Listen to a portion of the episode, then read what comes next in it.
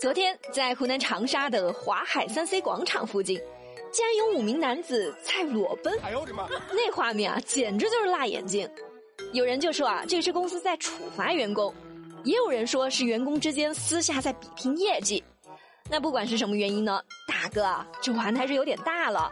再说对社会的影响也不好呀。像话吗？这个。好了，这里是热乎知乎，我是芝芝，跟我一起来刷新今天的知乎热榜吧。知乎热榜第一名，七个月的早产婴儿竟然死而复生，医生到底该不该承担责任呢？知乎热度两千三百七十三万。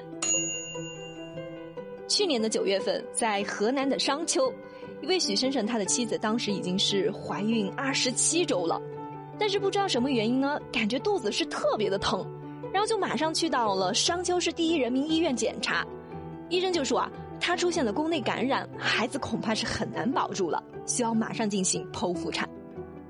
做完手术之后呢，医生就告诉他们俩说，这个婴儿已经是死亡了。许先生当时也没敢多看，孩子虽然是死了，但是终归是自己的骨肉啊，怎么样都要把他带回家的。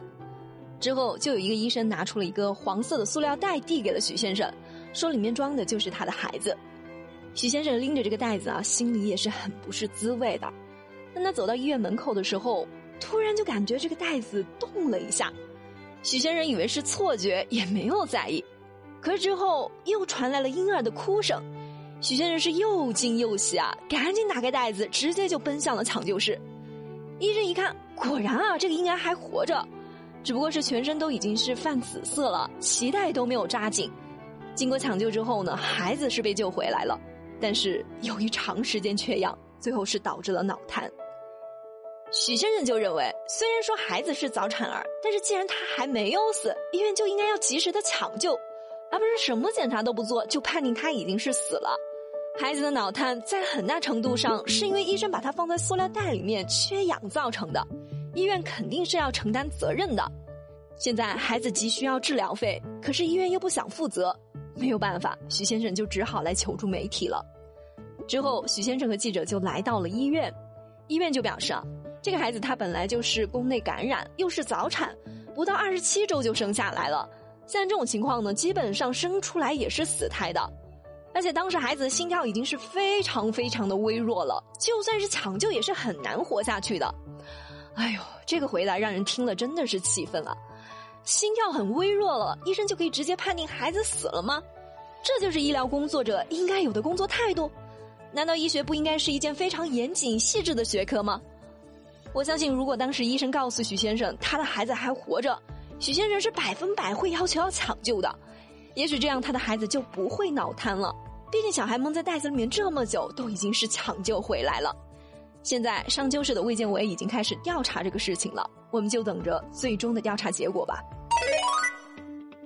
知乎热榜第二名，那个花了十六万锯骨头只会长高七厘米的人，现在怎么样了？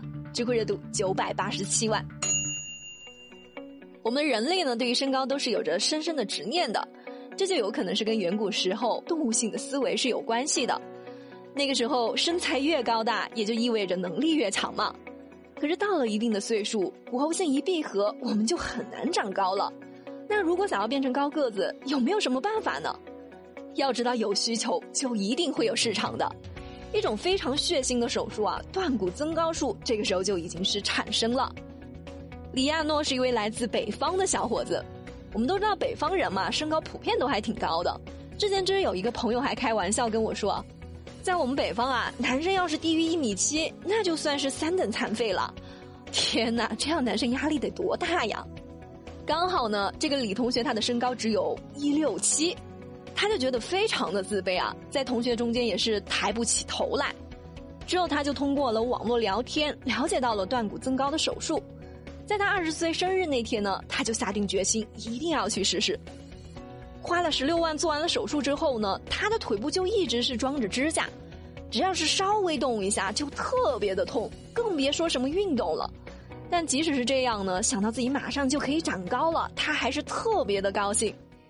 一段时间之后，他终于是可以正常的走路了，在别人眼里，他一下就变成了一个高大帅气的小伙子。可是，只有他自己知道，手术之后他的日子真的是很不好过。首先腿肯定是不能像以前那么灵活了，但这都不是重点。之后他还遇到了很多的问题，比如 X 型腿啊、股外翻啊、足弓塌陷等等，他现在反而是更加的自卑了。可是没办法，人生是没有后悔药吃的。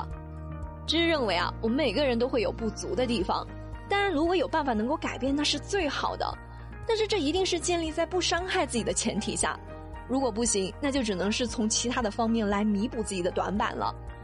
芝也有特地去了解过这个手术啊，它其实就是把骨头锯断，然后通过人为的方式把骨头拉长的。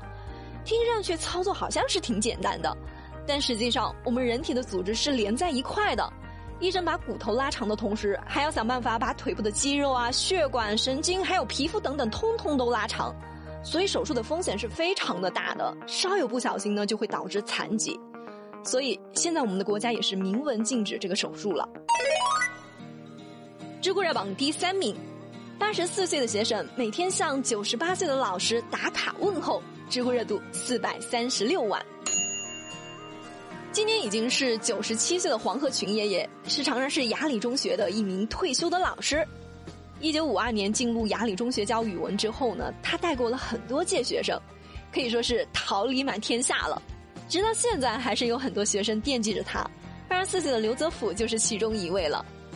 他的学生刘泽甫就说了：“黄老师是一位非常值得尊重的老师，在学校的时候呢，他不仅是教我们知识，还像父亲一样照顾我们。”有一句老话说得好嘛，“一日为师，终身为父。”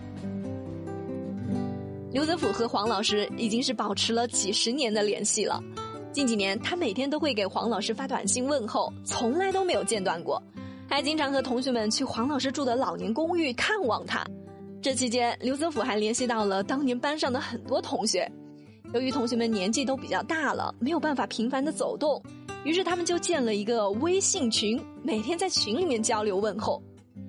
看着微信群里面的问好和祝福，黄老师也是很激动啊，好像是又回到了六十多年前，站在讲台上看着一张张稚嫩的脸。